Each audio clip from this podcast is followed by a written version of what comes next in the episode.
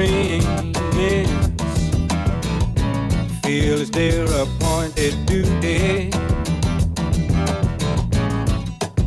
They keep trying to tell me.